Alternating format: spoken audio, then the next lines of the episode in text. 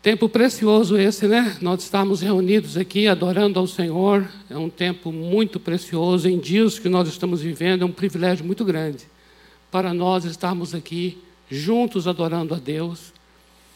E você acabou de ouvir agora uma rápida explanação aqui sobre como compartilhar esse evangelho, esse plano da salvação. Você sabe que esses vídeos têm sido ministrados aqui a cada domingo porque estamos envolvidos e comprometidos com uma, uma, um, um movimento de Deus que é despertando a igreja para o evangelismo, despertando a igreja para a evangelização. Estamos aí com esse desafio de 10 anos de pregação do Evangelho de maneira mais intencional, mais intensa. Agora, até daqui 10 anos, e nos juntando com muitas outras igrejas no Brasil e fora do Brasil, para nós termos essa expectativa santa de termos o Evangelho do Senhor pregado em todo o mundo, e então virá o fim. Eu creio que nós podemos fazer parte disso, é algo que está no nosso alcance, fomos chamados para isso, para abençoar todas as famílias da terra. E o Senhor nos alcançou justamente com esse propósito, que nós sejamos canais do Senhor, embaixadores do Senhor, administradores da graça de Deus, mordomos da graça, para que através de nós outras vidas também sejam abençoadas, agraciadas. Amém? Glória a Deus por esse tempo em que estamos vivendo. Os dias são difíceis, como temos falado, mas é no meio desses dias que a mensagem do Evangelho é pregada o Evangelho significa boas novas e todos nós necessitamos de boas notícias, diga-se na verdade. Se é uma coisa que a gente está precisando muito é de boa notícia. No próximo sábado, lembrando aí tudo que tem sido anunciado aqui dentro dessa programação intensa do mês de maio, próximo sábado é dia 29 de maio. E 29 de maio está sendo escolhido como dia D. Será o dia D da evangelização.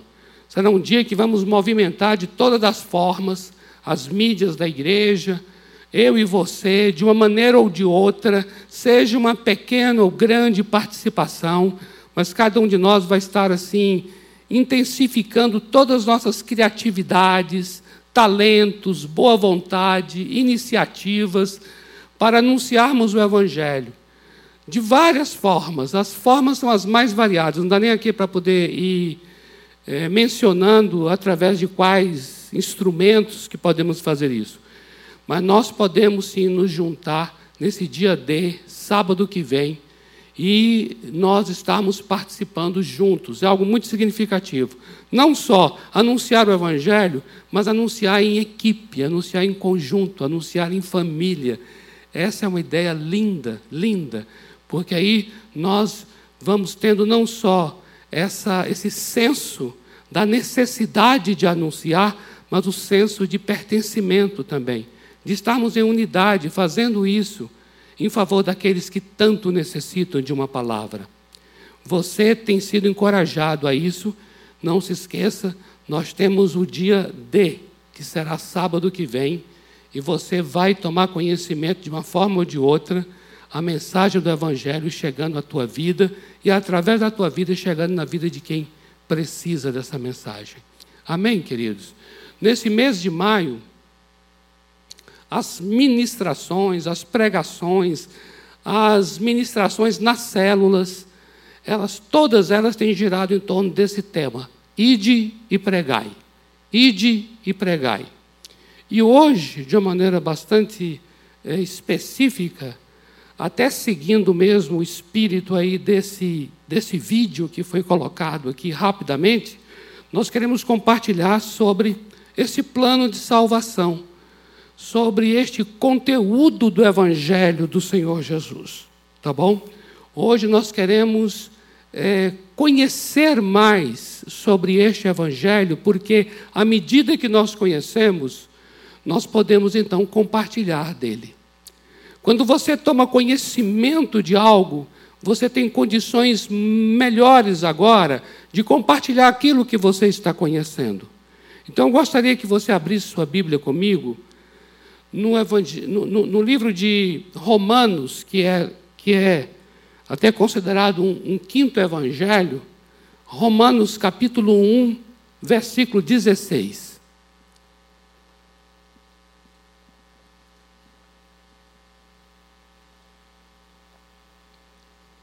Eu vou contar com os amados da, da, da mídia aí, para colocar aquele primeiro slide aqui.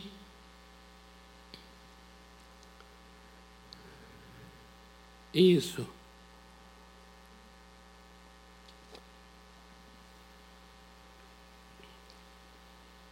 Romanos capítulo 1, versículo 16. Queridos,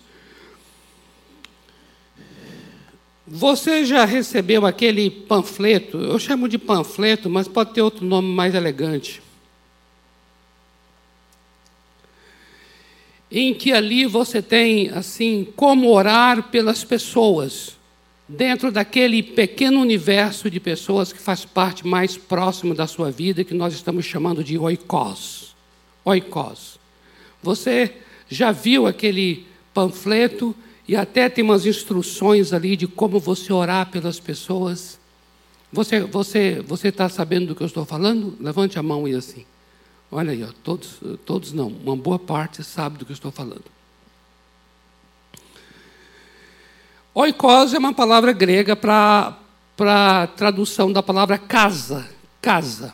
E ali o sentido de casa é o sentido de aqueles que fazem parte da nossa casa, que podem ser até parentes, como podem não ser parentes, amigos, colegas de trabalho, gente que nós podemos chamar daqueles que são a tua casa. E ali nós temos impresso esse plano da salvação. E até com essa imagem que você está vendo aqui agora, que eu chamaria de uma imagem clássica para esse assunto. A imagem é essa aqui. Um, um abismo, não é? Um homem de um lado e com a intenção de passar para o outro lado. E nós temos ali esse abismo representando essa separação essa distância entre o lugar onde ele está e o lugar para onde de fato ele nasceu para ir. E aqui, baseado nessa imagem, eu gostaria então de nós compartilharmos sobre esse conteúdo do Evangelho. Romanos capítulo 1, versículo 16. Diz assim: Porque não me envergonho do Evangelho pois é o poder de Deus para a salvação de todo aquele que crê, primeiro do judeu e também do grego. Poderíamos dizer aqui, primeiro do judeu e também do brasileiro. Essa palavra grego aqui, você pode colocar qualquer outra etnia, qualquer outro povo. Pois a justiça de Deus, olha aí o verso 17 pois a justiça de Deus se revela no Evangelho. Quero ler até aqui. Queria orar por esse momento nosso agora. Pai amado, muito obrigado pela tua palavra, obrigado pelo privilégio que temos de estar aqui para abri-la, obrigado pelos amados que estão aqui neste templo e aqueles tantos que estão em casa. Obrigado, Senhor porque nós temos essa responsabilidade tão grande de estar aqui transmitindo a tua palavra. Espírito Santo, ajuda-nos. Espírito Santo, que nós venhamos a ter o um entendimento, a revelação desta palavra.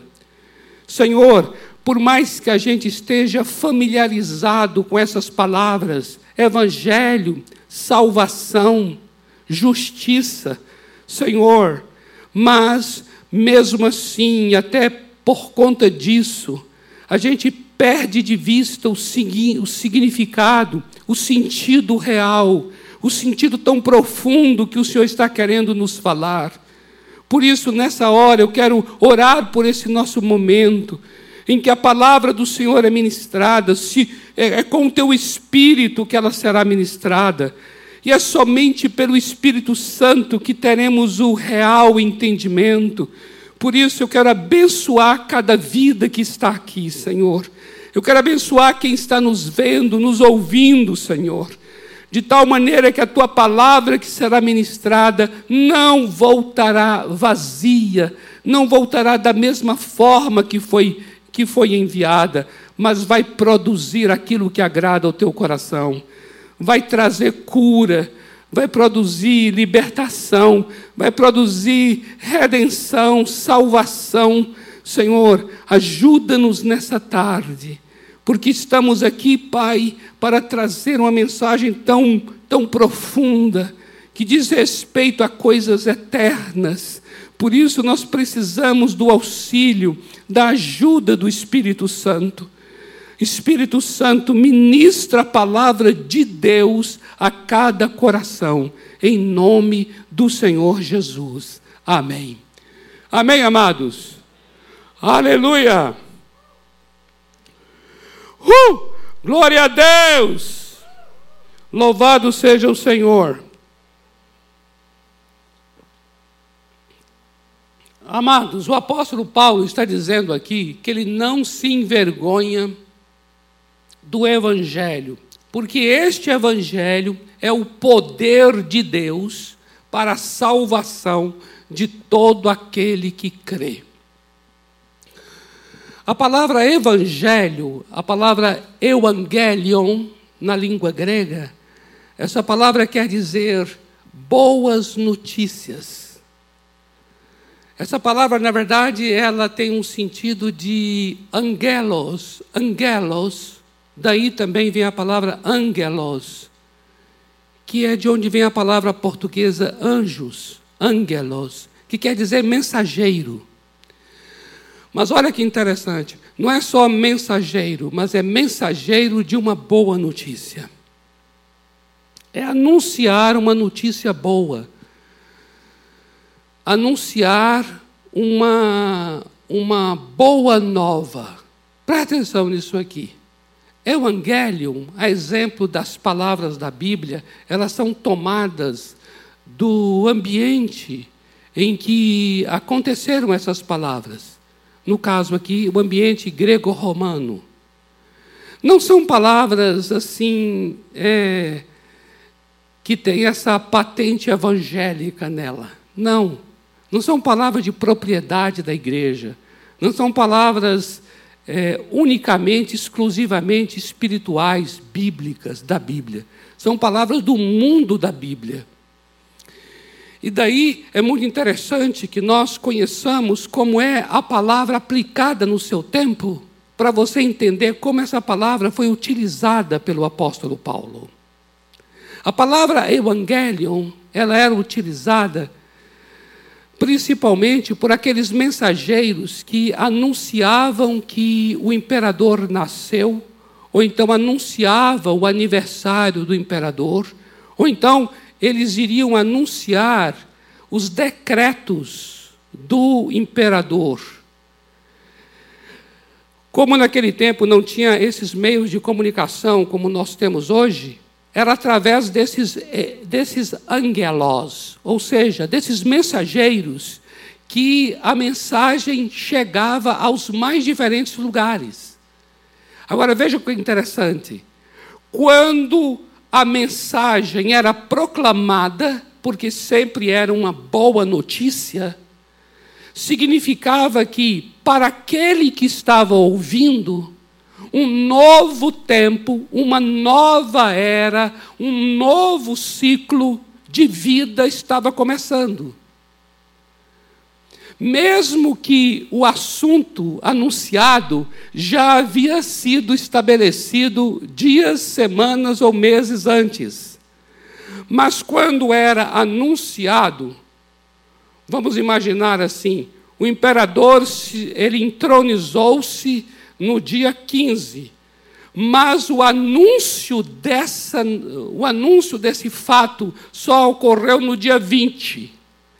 Significa que aqueles ouvintes que estão ouvindo aquele anúncio, aquela boa nova no dia 20, para eles o dia 20 é o dia da entronização do imperador.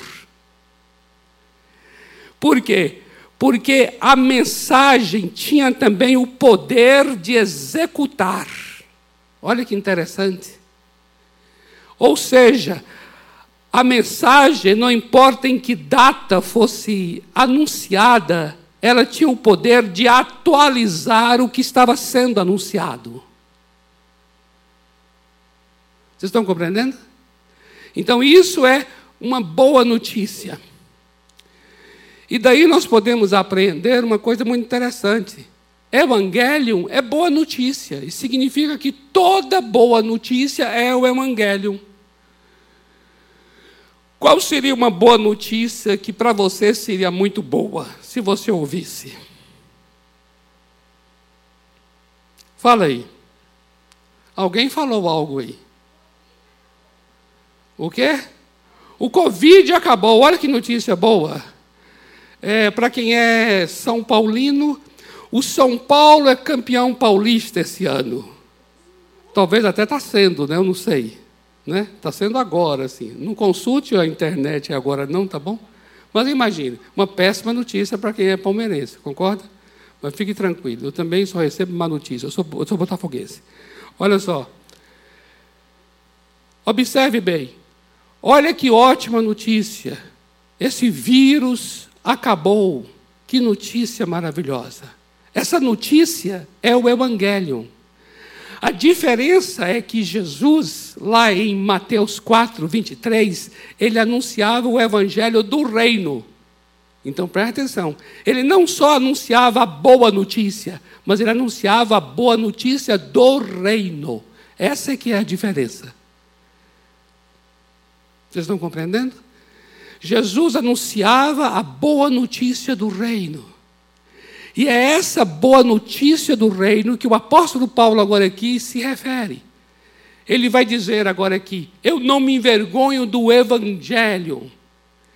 E veja agora essa palavra dele. Por quê? Porque o evangelho é o poder de Deus. Observe então que o apóstolo Paulo está entendendo o valor dessa palavra. Significa então que o Evangelho não é só uma boa notícia, mas essa boa notícia do reino, ela é o poder de Deus para salvar. Significa que, quando este Evangelho é anunciado, naquele dia que está sendo anunciado, está tendo também poder de Deus para salvar a pessoa que está ouvindo a palavra do Evangelho. E nós podemos então também aplicar para, para a mensagem do Evangelho de Jesus o mesmo entendimento que essa palavra tinha, ou seja, Jesus morreu há dois mil anos atrás. Presta atenção nisso. E nós estaremos anunciando o Evangelho hoje, dois mil anos depois. Mas aquela pessoa que está ouvindo a mensagem hoje, este Evangelho é poder poder de Deus para salvá-lo agora, como se Jesus estivesse morrendo agora por ele. Significa então que o anúncio do Evangelho está também atualizando na vida dele o conteúdo da mensagem. Está acontecendo com ele agora o que por ele já aconteceu há dois mil anos atrás. Vocês estão compreendendo? Não é maravilhoso? Por quê? Porque essa boa notícia não é só uma notícia boa, é poder. Há um poder nela para salvar aquele que crê. Que coisa linda. O apóstolo Paulo entendia que Jesus é que é o verdadeiro soberano, não é César. O apóstolo Paulo entendia que Jesus morreu, Jesus ressuscitou, e Jesus assentou-se à direita de Deus nos céus. Ele é o soberano entronizado muito acima de principados e potestades. Este é o conteúdo do Evangelho. O conteúdo do Evangelho é: Jesus morreu, Jesus ressuscitou e Jesus subiu aos céus e está sentado à direita de Deus Pai, reinando. Amém? Aleluia. E quando nós anunciamos hoje esse fato passado, esse fato passado da morte, ressurreição e entronização. Quando nós anunciamos hoje, a pessoa que crê hoje, ele vai ter na sua vida poder de Deus para salvá-lo, trazendo para a vida dele tudo aquilo que por ele já foi feito. Significa então que na vida dessa pessoa que crê, está começando agora a nova vida. Mas a nova vida já começou quando Jesus foi entronizado. Presta atenção nisso. A vida do João, vamos aqui criar o nome de uma pessoa chamada João, que está ouvindo o Evangelho. Essa vida de João já é uma vida nova por aquilo que Jesus já fez pelo João. Mas será uma verdade na vida do João de que a vida dele vai começar de fato agora, porque é justamente agora que ele está crendo na mensagem do Evangelho.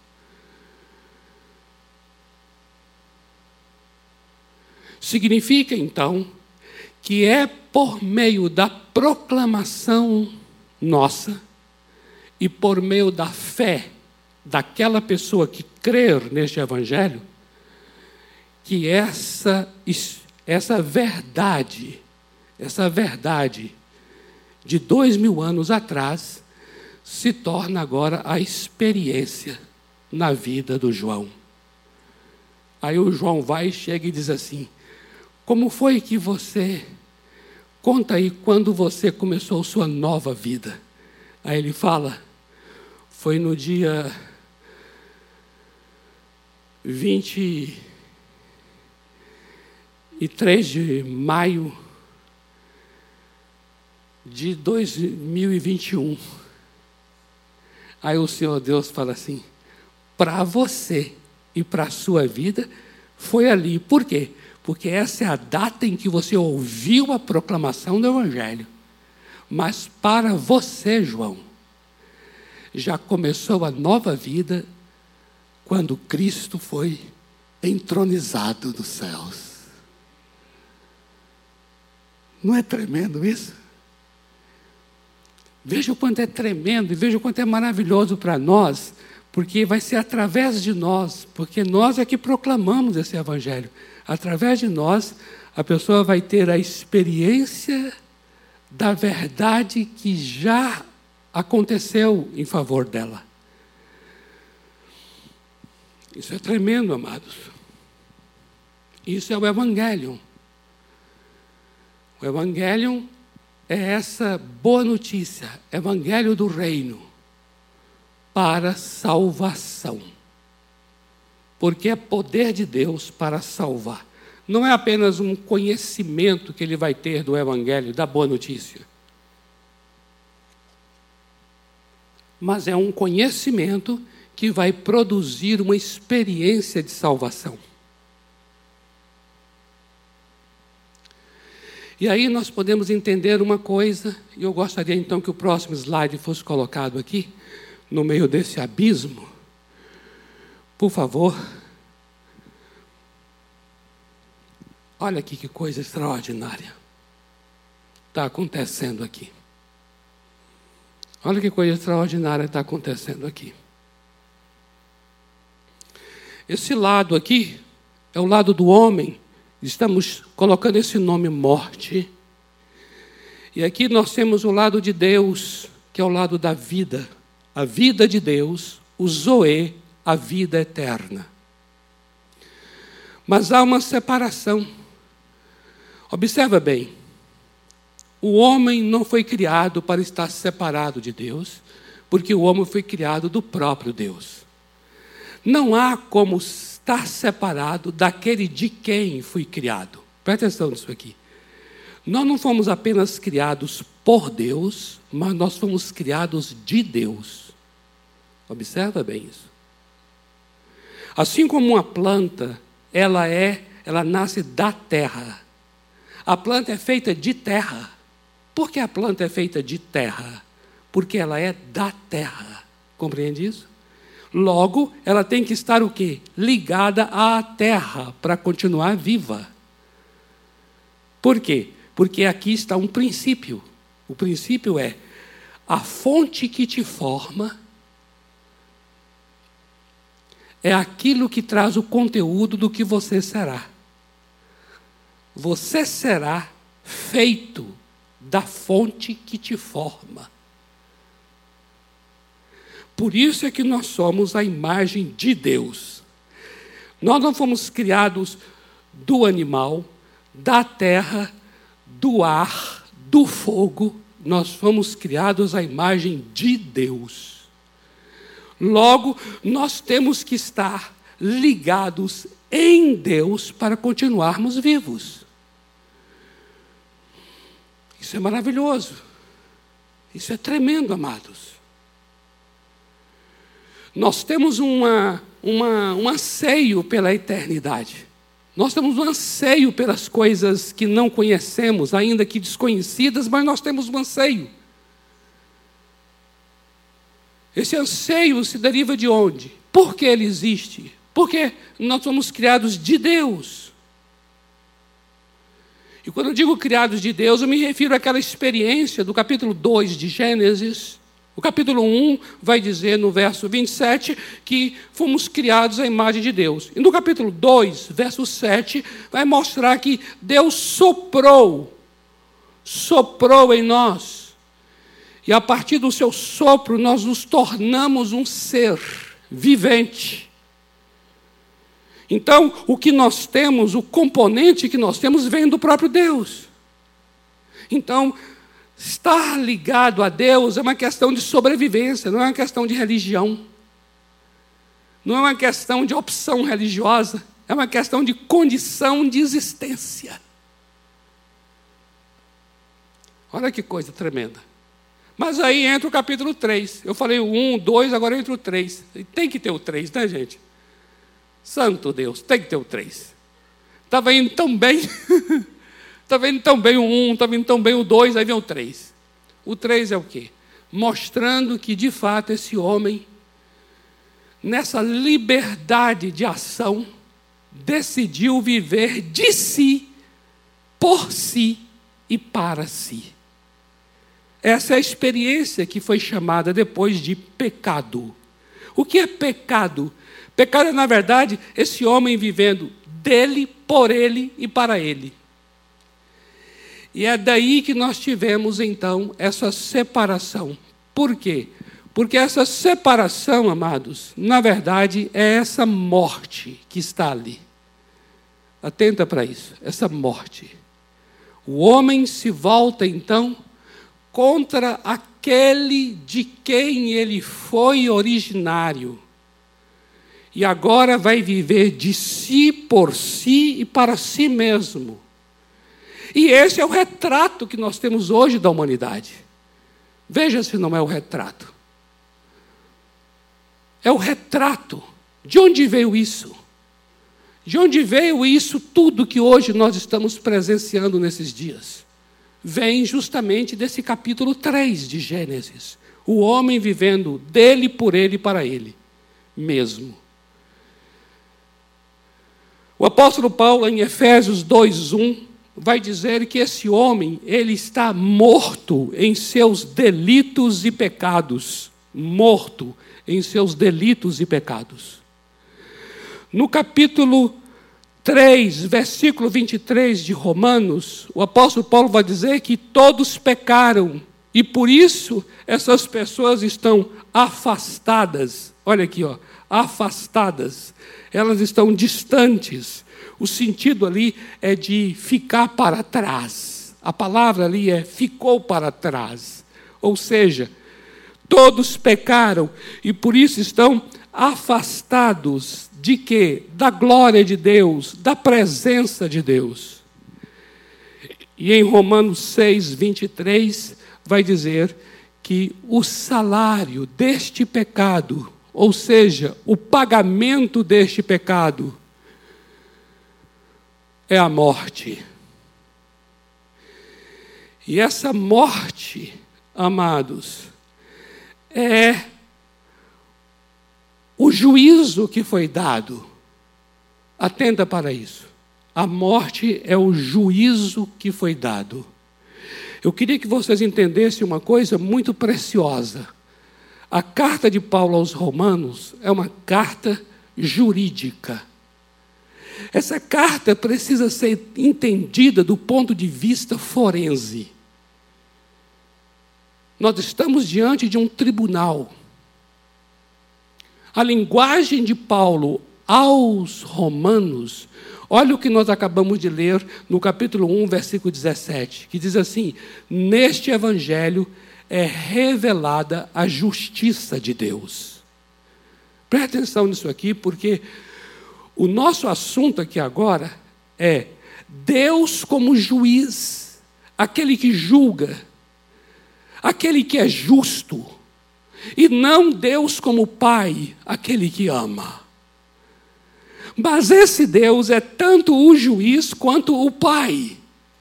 Esse Deus é tanto justo quanto justificador. É a linguagem de Paulo aos Romanos no capítulo 3. Atenta para isso aqui. A morte, portanto, é esse juízo e Deus, na qualidade de homem justo, de juiz, aquele que transgride, aquele que viola, aquele que peca, essa pessoa morrerá. É uma questão de justiça.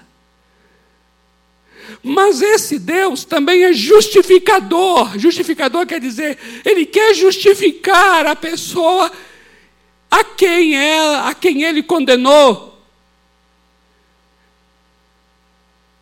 Mas como é que ele pode ser justo para condenar e ao mesmo tempo amoroso para não trazer essa condenação? Mas como é que ele pode ser amoroso para justificar e ao mesmo tempo ser justo para condenar? Imagine você, pai e mãe, e agora, tendo teu filho vivendo uma situação em que, de maneira justa, ele precisa ser condenado. E você sabe que precisa, mas ao mesmo tempo, o teu coração de pai e de mãe vai dizer assim: mas seria tão bom se não fosse condenado. Mas eu sei que precisa ser. Como é que uma mesma pessoa pode ser justa e justificadora? Como é que uma mesma pessoa pode ser uma pessoa que pratica a justiça e o amor? Estão compreendendo o dilema? Estão compreendendo? Sabe como Deus fez?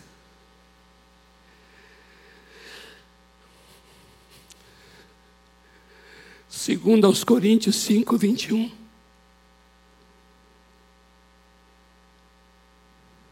Deus fez do seu filho pecado. Lá diz assim: aquele que não conheceu o pecado, Jesus, Deus o fez pecado. Foi Deus quem o fez pecado.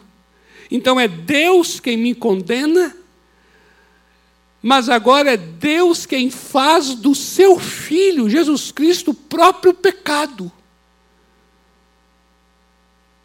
E aí entra o quê? Romanos 5,8, que é o quê? Que Deus dá prova do seu amor para conosco, em que Cristo Jesus morreu por nós, sendo nós ainda pecadores.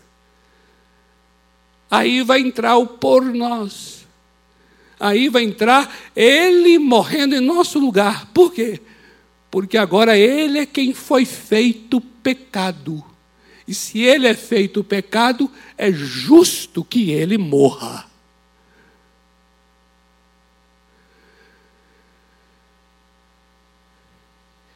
E pela sua morte, Colossenses 2,14, que é o quê? Pela sua morte, aquele escrito aquela promissória de dívida que eu e você tinha para com Deus, que é o nosso pecado, essa promissória Jesus Cristo tomou e cravou na cruz. O escrito de dívida que era contra nós foi cravado na cruz. A cruz é um lugar de condenação. Eu queria que a gente entendesse muito isso aqui agora. Amados irmãos, primeiramente, a cruz é uma manifestação da justiça de Deus e, em seguida, do amor de Deus.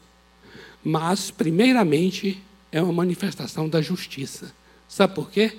Porque cruz é sistema penal romano. Guarda isso. O que é a cruz? A cruz é o sistema penal de Roma. Por isso que o assunto é um assunto jurídico.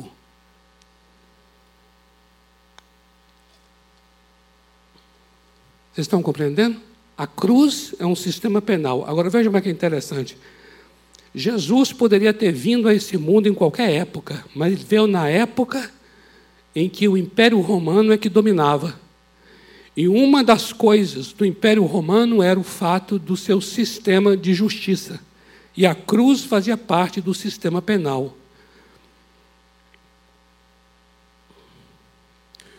A cruz não era meramente um lugar de tortura. A cruz era um lugar de juízo, condenação. A cruz era um lugar onde se cumpria a justiça. Contra quem? Contra ladrões, estupradores, homicidas. Era o sistema penal mais grotesco, mais terrível, reservado somente para aquelas, aqueles, aqueles bandidos que estavam num grau de delinquência que ainda era maior do que os outros bandidos.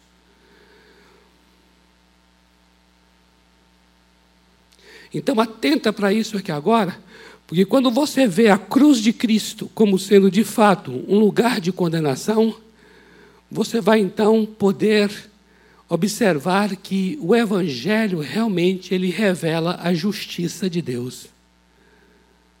Por quê? Porque essa condenação veio sobre todos nós. Romanos, no capítulo 5, versículo 12, diz assim: que pelo pecado entrou a morte a todos os homens, porque todos os homens pecaram. Não há um justo sequer, não há um homem sequer nesta terra que seja justo. Logo, todos estão debaixo dessa condenação. É a justiça de Deus que condena a humanidade. E a cruz de Cristo é uma manifestação dessa justiça. Por quê? Porque Jesus Cristo está tomando sobre si o pecado, porque Deus é quem o fez pecado, ali naquela cruz.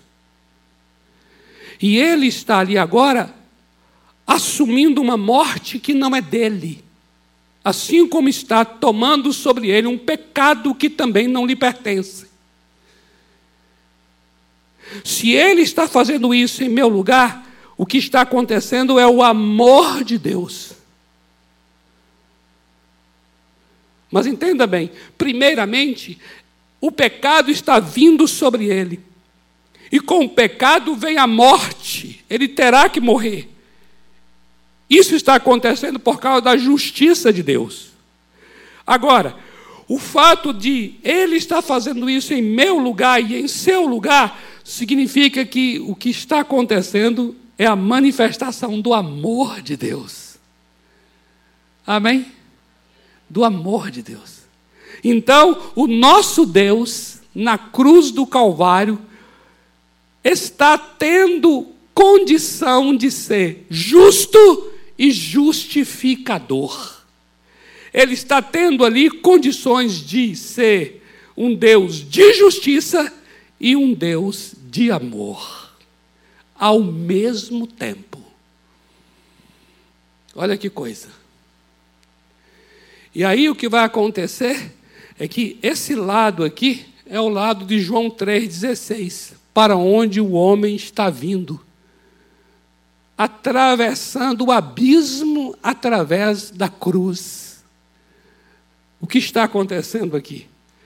Deus amou esse homem de tal maneira que deu o seu filho, para que todo aquele que nele crê não pereça, mas tenha vida eterna.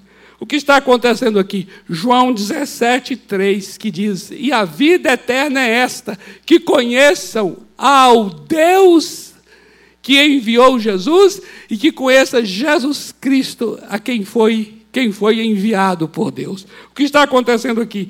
1 de João 5, versículos 11 e 12, que diz: A vida está no Filho a vida de Deus está no Filho. Quem tem o Filho tem a vida, e quem não tem o Filho não tem a vida. Agora preste atenção numa coisa aqui, que é algo assim para nós podermos orar então e nos ajudar até a orar pelas pessoas, que é o seguinte. Como você viu aqui, o assunto do Evangelho é um assunto sobre justiça. Porque nós estamos falando aqui de pecado como sendo transgressão e que traz sobre si a morte. Nós estamos falando de um Deus que é justo e que a morte é por causa dessa justiça dele. E nós estamos falando aqui de que ele, para justificar o homem, não condená-lo, condenou seu filho. Então, nós estamos falando, amados, de um assunto que tem a ver com condenação, que tem a ver com juízo. Presta atenção nisso aqui agora. Eu pediria aos amados lá que colocasse o último slide, por favor. Isso. E eu gostaria então de encerrar com vocês, com esse slide, mas trazendo uma coisa aqui que é muito preciosa, que eu e vocês sabemos em relação às pessoas. Em relação à nossa vida pessoal, foi assim. Em relação a todo brasileiro, e a todo ser humano tem sido assim. O quê? Quando nós compartilhamos com alguém que Jesus morreu por ele, nós estamos falando disso aqui que eu estou conversando com vocês. Nós estamos chegando e dizendo para ele assim: Jesus tomou o seu lugar, porque havia uma condenação para a sua vida por causa do pecado. Mas Jesus foi feito pecado no seu lugar, morreu a morte que seria sua, ele morreu, e a condenação que seria para você ficou sobre ele. Logo ele tomou na sua conta a dívida que é sua e pagou sua dívida. Amados, vou dizer uma coisa a vocês. Por favor, me entenda o que eu vou dizer. As pessoas não estão nem aí para isso.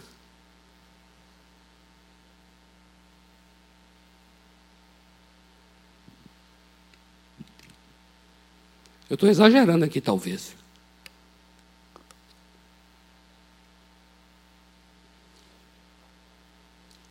Olha, eu tenho uma boa notícia para te contar. Então me dê. Você já foi perdoado. Você já foi justificado. Aí ele, ah é? Sabia não. Ele nem sabia.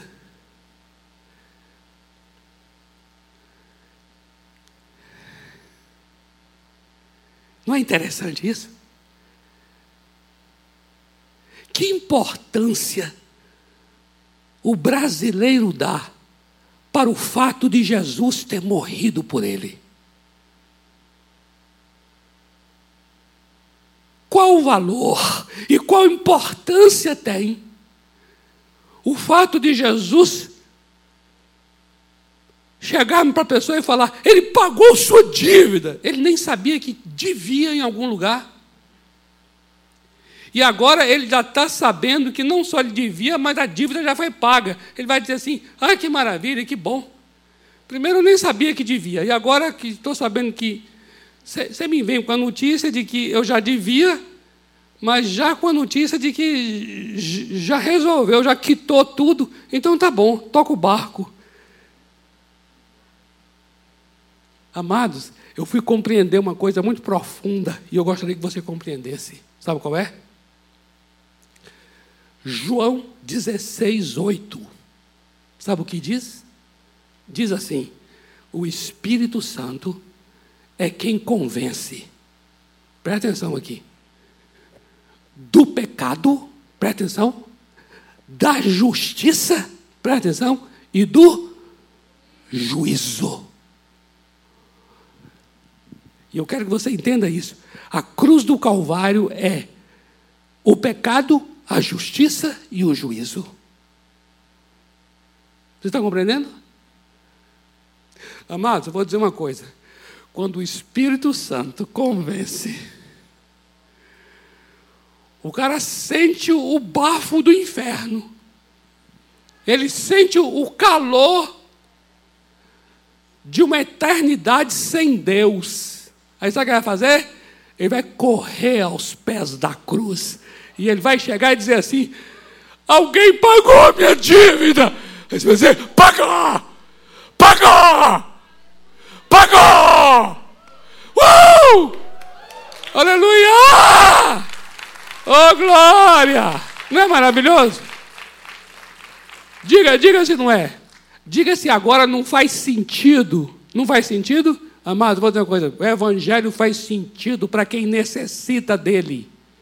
Presta atenção nisso aí. O Evangelho tem significado e faz sentido e é extremamente necessário para quem precisa dele. Com isso, estou dizendo uma coisa para você aqui que é uma chave linda de, de Deus, que é assim: ore para que o Espírito Santo convença a pessoa.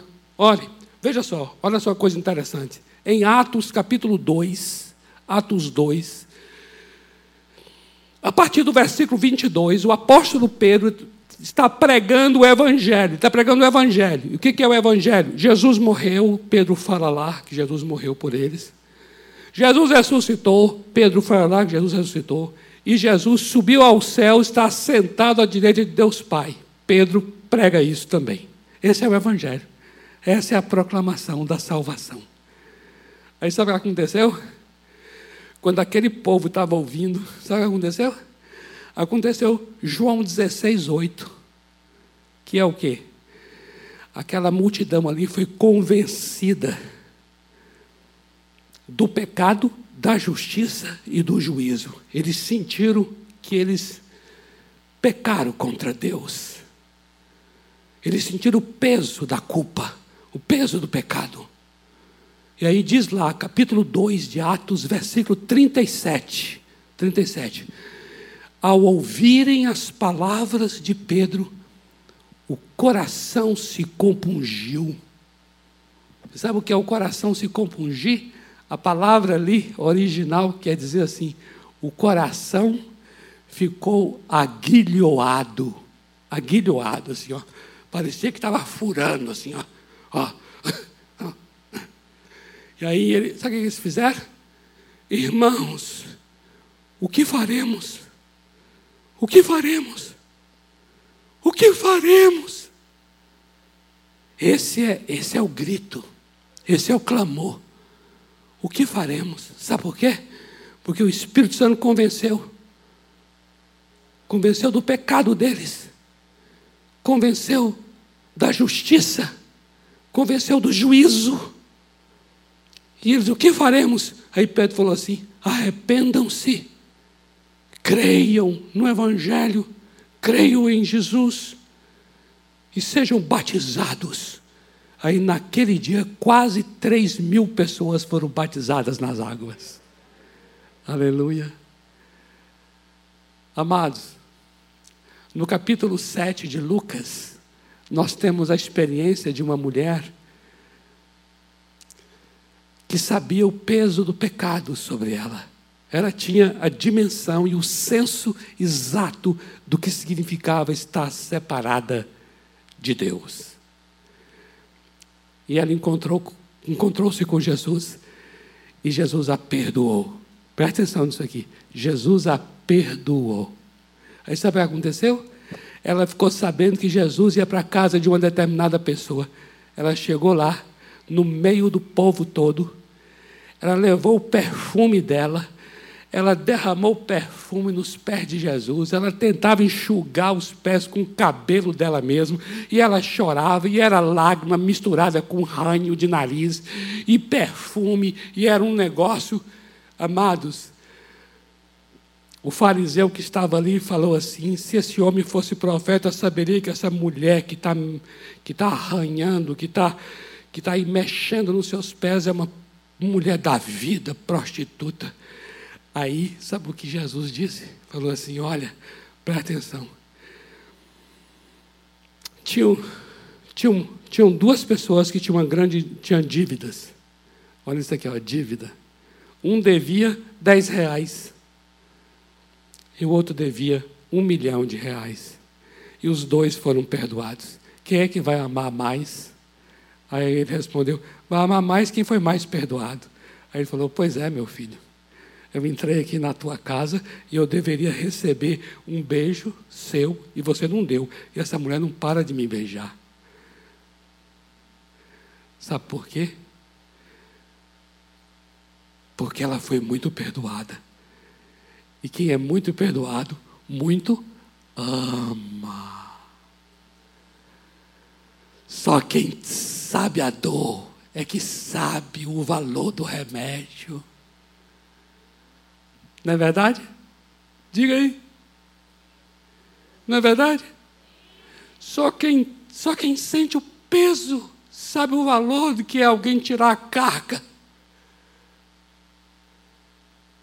Esse é o Evangelho. Esse é o Evangelho.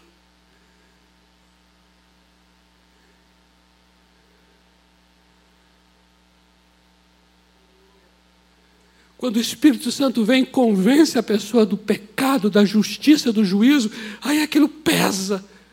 Aquilo é uma dor, é uma dor que só Ele e Deus sabe a dor que tem.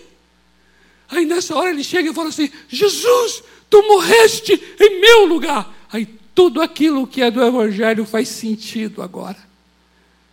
Tudo aquilo tem significado para a vida dele. E ele então o que que faz? Ele ouve a palavra e ele crê. Aleluia! E sabe o que diz a própria palavra? Quem ouve a minha palavra e crê naquele que me enviou, tem a vida eterna, não entra em juízo mas passou da morte para a vida. Uh! Glória a Deus! Glória a Deus! Aleluia! Vamos orar? Vamos orar agora aqui? Oh, glória! Esse evangelho é lindo, esse evangelho é poderoso. Esse evangelho tem sentido, tem significado. E muito maior sentido e muito maior significado para aqueles que de fato reconhecem que necessitam. Eu queria encerrar dizendo isso. Enquanto não acharmos, enquanto não formos convencidos do pecado, da justiça e do juízo, não valorizaremos a cruz. Isso me faz lembrar Lucas capítulo 18 quando dois homens foram orar. um publicano e um fariseu. O fariseu não reconhecia a cruz. Por quê? Porque valorizava demais a si mesmo. Ele dizia assim: Eu não, não mato, eu não roubo, eu não faço nada disso. Eu jejuo duas vezes por semana, eu dou o dízimo de tudo que eu ganho. E ele foi apresentando sua lista de virtudes. Cada vez que eu apresento minha lista de virtudes, mais distante do Calvário eu fico. E o publicano, diz a Bíblia, que nem ousou olhar para o céu, bateu no peito, olhando para baixo, e falou: Senhor Deus, ser propício a mim, porque eu sei, eu sou um pecador. Eu sou pecador. Ele usou uma palavra que é uma palavra redentora. Ele falou: ser propício. Propício vem de propiciação. E você vai encontrar essa palavra lá em Romanos 3, 24 e 25, quando diz que pelo sangue de Jesus na cruz do Calvário, ele fez propiciação pelos nossos pecados. Olha que coisa. Isso quer dizer então que aquele publicano, quando orava, ele estava reconhecendo a cruz, ele estava reconhecendo a importância do Calvário, ele estava reconhecendo o valor de Jesus na cruz. Olha que coisa linda. Ele estava naquela hora dizendo assim: Eu não posso me salvar a mim mesmo, eu não sou justo por mais boa conduta que eu tenha. Eu sei que eu sou pecador. Eu preciso de ti. A graça vem sobre aqueles que se humilham. Se a pessoa é soberba, o Senhor Deus resiste ao soberbo, mas Ele dá graça ao humilde. Humilde é aquele que reconhece o seu pecado reconhece que necessita, reconhece que precisa dessa obra. Amém? Pai amado, nós queremos nesta hora orar como aquele publicano. Reconhecemos, Senhor, as nossas vulnerabilidades, as nossas fraquezas. O Senhor diz em tua palavra que Quem precisa do médico é o doente. E o Senhor não veio chamar justos, mas o Senhor veio chamar pecadores ao arrependimento. Oh Senhor. Por isso eu oro agora, Espírito Santo, convence-nos. Venha mesmo, Santo Espírito, nos convencer a nós, primeiramente a nós que estamos aqui. Vem nos convencer do pecado, vem nos convencer da justiça, vem nos convencer do juízo. Queremos tirar toda capa de coisa falsa, nossa. Não queremos nos apoiar no nosso próprio entendimento, não queremos não queremos nos esconder atrás das nossas virtudes. Queremos nessa hora abrir o nosso coração e dizer: precisamos da tua graça, precisamos de ti clamamos pelo teu perdão, clamamos pelo teu conserto, clamamos pela tua restauração, clamamos pelo teu remédio, clamamos por cura, clamamos por cura. Queremos confessar diante do Senhor a nossa fraqueza, a nossa debilidade, a nossa precariedade. Queremos confessar que dependemos de Ti, dependemos dessa obra redentora, dependemos dessa obra feita na cruz do Calvário em nosso favor. Eu quero abençoar pessoas que estão aqui, ou aquele que está em casa, aquele que muitas vezes talvez se julga não precisando do Evangelho, não precisando da mensagem da cruz, porque porque não, não dá, não liga, não liga para isso, não liga para o fato de Jesus ter morrido por ele, não, não dá importância a isso, Senhor. Nós vivemos num mundo de impunidades, nós vivemos num mundo, Senhor, em que as pessoas pintam e bordam e nada é feito. As pessoas estão muito acostumadas numa mentalidade de, de impunidade, de, de, de uma transgressão cada vez pior do que a outra. Parece um, uma casa sem janelas, sem portas, sem muros e as pessoas não estão dando a mínima, a mínima para nenhuma regra, para nenhum comando, para nenhuma ordenança, para nenhuma, para nenhuma, uh, para nenhum, para nenhum meio de, de, de, de, de, de, de, de é, é, trazer algum tipo de controle, algum tipo de, de sensatez, algum tipo de, de é, é, santidade ou, ou alguma espécie de obediência. Não as pessoas estão cada vez mais se aperfeiçoando no pecado, estão cada vez mais se aprofundando na miséria e não dando a mínima consciência é, cauterizada. Por isso nós oramos agora nessa hora, Espírito Santo, ajuda-nos a pregar esse Evangelho Queremos anunciar essa obra do Calvário, porque essa obra do Calvário é a obra da justiça do Senhor. É Cristo Jesus morrendo na cruz, recebendo sobre si a ira de Deus, recebendo sobre si a justiça de Deus contra o pecado. Por isso eu oro agora, Senhor, convença essa gente do pecado, convença meu amigo, convença minha amiga, convença meu pai, minha mãe, convença meu filho, convença meu colega de trabalho, convença do pecado, da justiça e do juízo Senhor, vai, vai trazendo ao coração o que o Senhor trouxe aquele público lá em Atos dos Apóstolos, Senhor. O coração deles ficou aguilhoado, parecia que estava queimando, parecia que estava tava, tava sendo apertado, tão constrangido eles ficaram.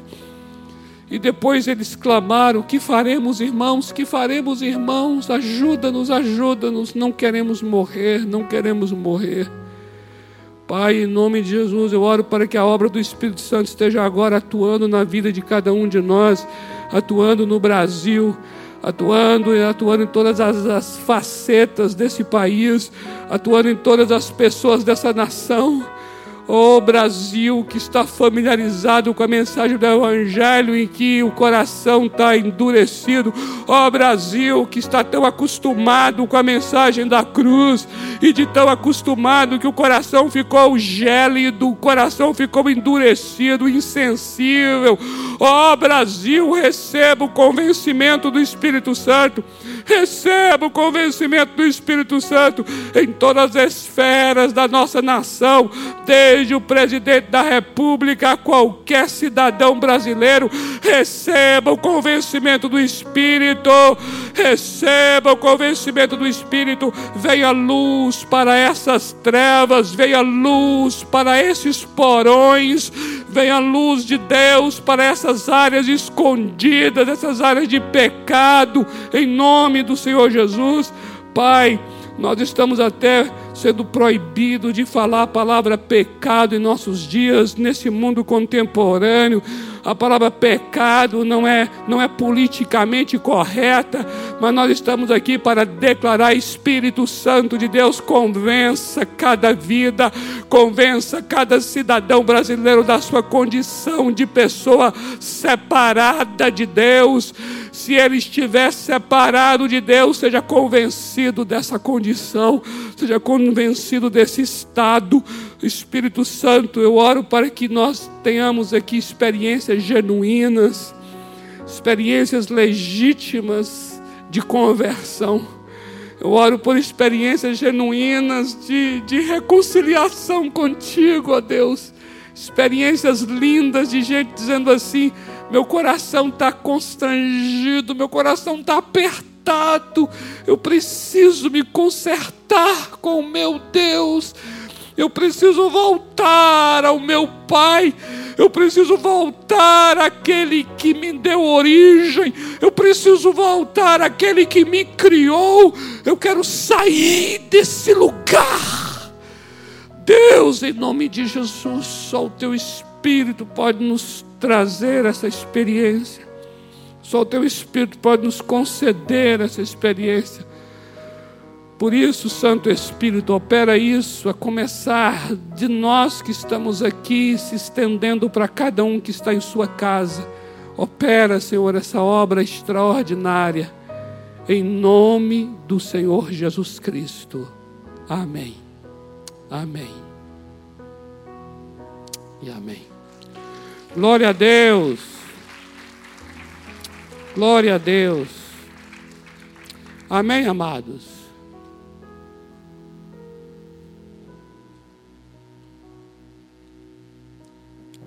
A gente está chegando no final aqui. Queridos, essa é uma experiência não só para aquele que está distante, separado, mas para aquele que já está aproximado.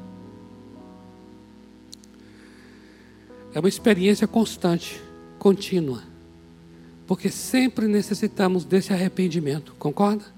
Sempre necessitamos dessa experiência de sermos convencidos do pecado, da justiça e do juízo. Eu diria que a graça que nos salvou é a mesma que nos transforma.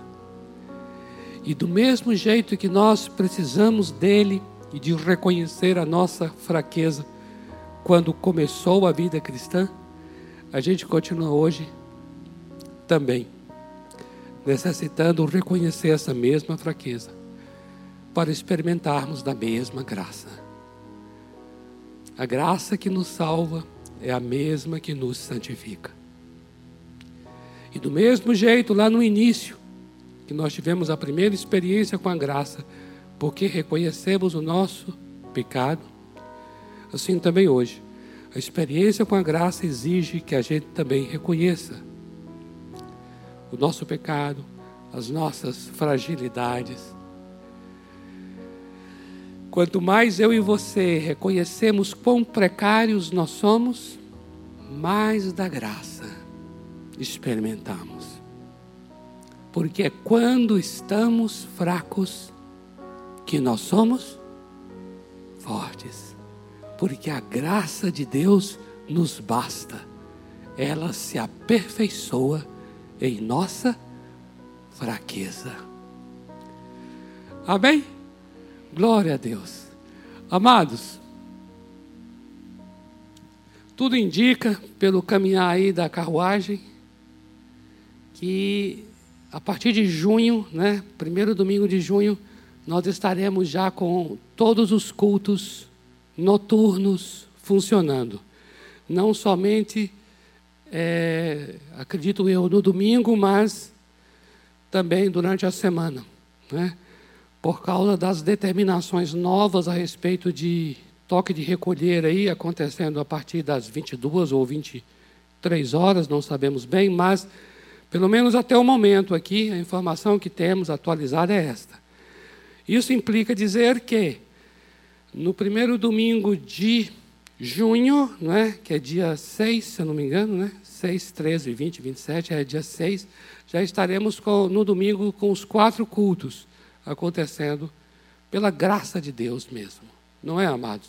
Pela graça de Deus. Mais uma oportunidade se abre para que os irmãos possam vir cultuar estar conosco juntos na semana. E nesse domingo também será muito especial recebê-los às 19h30, porque o culto é às 19h30, conforme esse novo horário aí, né? Antes era às 19 horas, né? Mas agora, nesse novo horário, é às 19h30. Então, nós contamos mesmo que a gente esteja em oração sobre todo esse processo aí de de, de, de, de participação, né? Cada vez mais temos que orar para que tudo ocorra muito bem, tudo seja feito de uma maneira muito ordeira e muito saudável. Amém? Muito obrigado pela vinda de vocês aqui nesse domingo frio. E glória a Deus por esse frio maravilhoso. Amém? Tenha realmente um restante de domingo bendito, abençoado, uma semana rica, em nome do Senhor Jesus Cristo e compartilhando o Evangelho àqueles que tanto necessitam. Amém? E orando para que, a começar de nós, o Espírito Santo nos convença das nossas mazelas, das nossas iniquidades, porque quanto mais o Espírito convence, mais vamos valorizar a obra da cruz. Amém? Estou igual, estou agora, agora, agora estou bem pastor Rafael. Amém? Amém? Amém? É andar com o pastor Rafael, né? Aí a gente pega. Glória a Deus pela vida dele. Louvado seja o Senhor. Meu amado, vem aqui dar a bênção apostólica, por favor, aos nossos queridos. Ajude ele ali, Guilherme. Eu sempre esqueço. Aí eu já quero que pegue o mesmo microfone, vem cá, vamos de mãos dadas, dar a benção ao pastor. Já quero dar um abraço. E não é bem assim que funciona, por enquanto. Amém. Glórias ao nome do Senhor. Feche os seus olhos. Aleluia. Obrigado, Senhor. Obrigado porque o teu amor nos alcançou, a tua graça nos permitiu, ó Deus, é, confiar, acreditar, nos arrepender e ser ministrados por quem tu és. Obrigado, Senhor. Que o amor de Deus, o Pai, que a graça consoladora de Jesus Cristo, Filho, que as comunhões, a comunhão renovadora que traz intimidade do Espírito Santo esteja sobre cada um de vocês, hoje e sempre, em nome de Jesus. Amém, amém. Obrigado. Você que está aqui, já está acostumado, né? É, os que estão no fundo precisam sair primeiro. Então, você que está mais para frente vai acompanhando mediante a saída. Obrigado, que Deus abençoe uma ótima semana. Fiquem na paz. Você que está pela internet também, muito obrigado por tua presença aqui conosco.